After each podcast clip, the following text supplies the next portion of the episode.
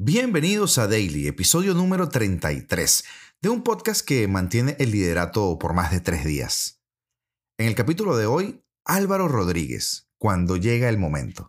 Hablaremos de Neymar, quien tiene el control en la situación del PSG, la papa caliente de la Premier y el misterio de Marcelo. Comenzamos.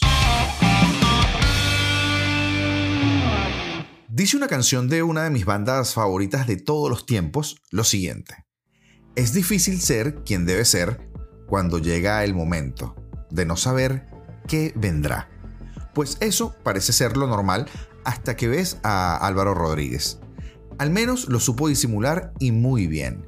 Si eres canterano del Real Madrid, cada minuto en el primer equipo es un bien preciado, lo que entendió Sergio Arribas cuando entró en el descuento de las semifinales del Mundial de Clubes y en 30 segundos le hizo un gol al Al-Ali egipcio.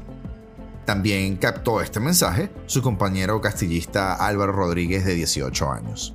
El ariete del filial viajó a Pamplona por la ausencia de Benzema y pudo vivir lo que suponemos todos que estuvo soñando por mucho tiempo en la liga, ya que había debutado en primera ronda de la Copa contra el Cacereño. Dejó su impronta, dos asistencias, aunque una fue invalidada, y un debut quizá soñado. Pero lo valioso fue la sensación que dejó para el Real Madrid. El partido moría, era el minuto 92 y lo remató el hispano-uruguayo con una presión inteligente para robar la pelota a David García y entregarle en continuación el gol a Asensio, una asistencia con historia. Porque Álvaro Rodríguez se convirtió en ese momento en Pamplona en el segundo asistente más joven de la historia del Real Madrid en la liga, desde que se registra la estadística de los pases de gol. Lo consiguió con 18 años y 219 días, Solo le mejora el ex mediocentro Javi García, que ostenta el récord con su pase a Michael Owen para el 1-1 del Madrid en el Sardinero el 18 de diciembre de 2004. El estreno liguero de Álvaro está por ser entre los más precoces, además del siglo XXI. Solo se enfundaron la camiseta del Madrid con menos edad Álvaro Morata con 18 años y 50 días, Vinicius con 18 años y 79 días y Borja Mayoral con 18 años y 209 días una irrupción que puede tener continuidad. Mariano sigue siendo un futbolista completamente accesorio para Ancelotti y a cuatro meses de terminar contrato no parece que eso vaya a cambiar. Tampoco se entendería a nivel de club que un futbolista joven que está empujando fuerte y viene avalado por Raúl se vea taponado por otro que tiene pie y medio en la puerta de salida y cuya actitud de puertas para adentro, hablando de puertas, ha sido más de una vez cuestionada. Álvaro tiene basas que le pueden permitir convertirse en un asiduo del primer equipo en el tramo final de la temporada. El Real Madrid está valorando hacerle un hueco en la primera plantilla en la campaña 23-24 y más tras su reciente espectacular sudamericano sub-20, pero la necesidad puede apremiar antes. Benzema está sufriendo una temporada regada de problemas físicos en donde no te juegan más de tres partidos seguidos y ya tiene que, por alguna razón, ausentarse. Y el perfil de Álvaro 1.93 y Ariete puro ofrece algo distinto a lo que aportan Rodrigo o incluso Marco Asensio como un falso 9. De pronto Ancelotti no se cierra como lo hizo en Pamplona a seguir contando con él y dijo que tenía que evaluarlo con Raúl. Y además insistió en que será una decisión consensuada. Ahora comillas, el chico tiene que progresar jugando, pero es un jugador que también lo vamos a utilizar nosotros. El futuro de Álvaro tenemos que hablarlo con Raúl. Pues bien, para Raúl, el gran valedor de Álvaro, desde la temporada pasada cuando lo subió del juvenil B al Castilla, la presencia del hispano uruguayo es esencial en la idea de juego del equipo. Su protección de la pelota para la llegada de sus compañeros es un elemento clave en la ofensiva castillista. El filial blanco está jugándose casi en un mano a mano el ascenso directo a segunda división con el Alcorcón, por lo que las presencias del ariete de Palamos en el primer equipo van a estar calculadas al milímetro. Esperemos por el chico que no haya sido un espejismo y que podamos verlo más seguido por la primera división.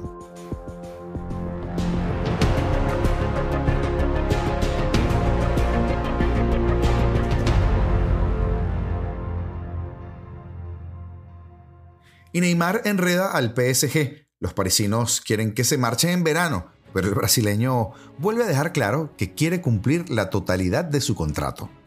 Por cierto, el Chelsea le quiere. En medio de una crisis de resultados, el PSG analiza los continuos problemas que sufre cada temporada y que le impiden acercarse a su gran objetivo, la Champions League. Neymar, que comenzó la temporada como un tiro, ha sufrido numerosas críticas desde que comenzó el año. Su flojo rendimiento, unido a sus broncas con compañeros y hasta con Luis Campos, vuelven a ponerlo en la puerta de salida en verano.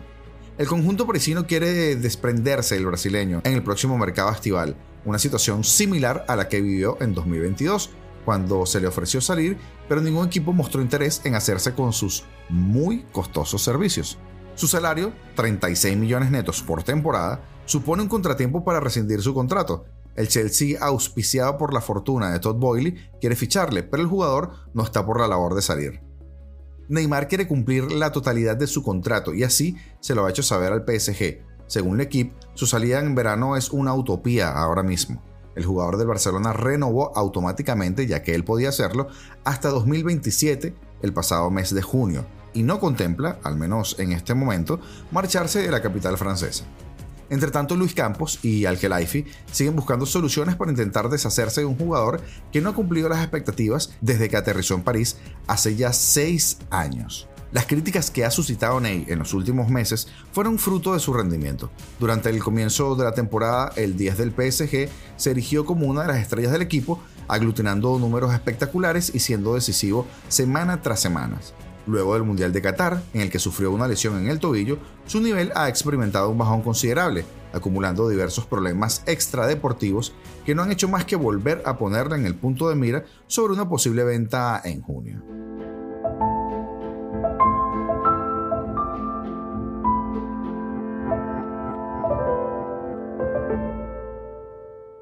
Y el liderato de la Premier League parece el juego de la papa caliente. Tres días le ha durado el liderato al Manchester City. Los Sky Blues empataron 1 a 1 en casa del Nottingham Forest y perdieron el primer puesto, recuperado por un Arsenal que ganó 2-4 en extremis a Aston Villa y que tiene ahora dos puntos de ventaja con un partido menos sobre los de Pep Guardiola. La victoria 1 a 3 en el Emirates con la que alcanzaron a los Gunners en la cima y que, por cierto, los superaban por mejor diferencia de goles en ese momento, quedó en papel mojado en el City Ground. Los Sky Blues se estrellaron contra Keylor Navas y contra la defensa del Forest, y vieron cómo los de Arteta vuelven a escaparse. La tienen a tiro, pero vuelven a estar por detrás. Bernardo Silva, con un misil al borde del descanso, derribó el muro de Cooper. Los locales se dedicaron a sobrevivir el asedio visitante y Keylor a parar. Sacó cinco manos, algunas de mérito como un vuelo en una falta de Gundogan y otras también interesantes. Erling Haaland tampoco pudo dar en la diana. Se estrelló primero contra el larguero y luego, con todo a favor, mandó el balón a la grada. Una jugada redonda para su gol 27 en la liga inglesa. El City estaba cómodo, pero tenía el partido en el alambre. Cualquier descuido podía dejarle sin el premio y pues llegó. En el minuto 84, cuando Gibbs White encontró a Wood en el área para que el neozelandés empujara a la red el 1 a 1. El VAR validó el revés Citizen y el liderato celeste vuelve a ser rojo Gunner y señores, hay Premier. Y para finalizar, en uno de esos misterios del fútbol que más adelante conoceremos, está el caso de Marcelo en el Olympiacos. Rescisión de contrato y de vuelta al Madrid. Bueno, al menos para recuperarse. La leyenda del Real Madrid, que apenas sumó 10 partidos con Olympiacos y poco más de 300 minutos, ha rescindido su contrato con el equipo griego, regresando a Madrid para recuperarse de una lesión y el club blanco le va a tratar. El último partido de Marcelo con Olympiacos fue el pasado 11 de enero. Desde entonces, pues nada. Un fichaje que ya definen en Grecia como un fiasco y que ha decepcionado a los miles de aficionados, más de 25.000 concretamente, que fueron a recibirlo en su llegada al equipo.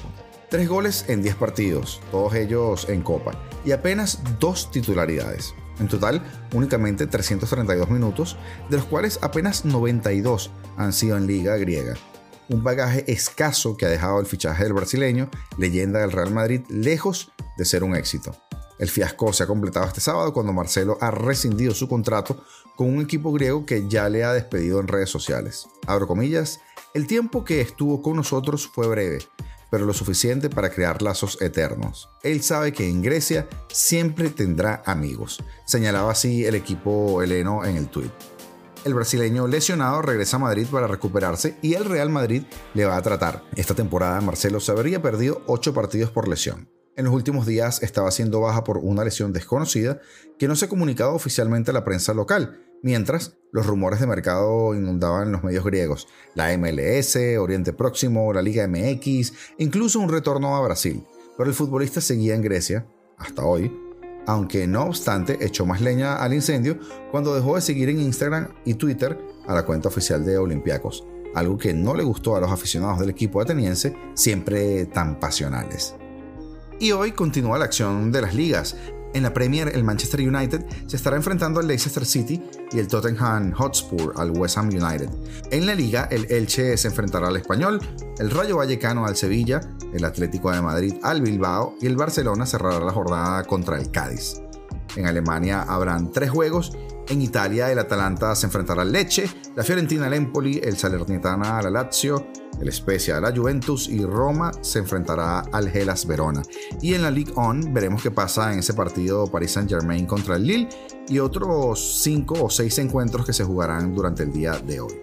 Señores, ya será hasta mañana. Gracias por estar allí, como siempre. Recuerda cualquier comentario sugerencia, pues puedes dejarla en cualquiera de nuestras plataformas, redes sociales o incluso en los portales de podcast.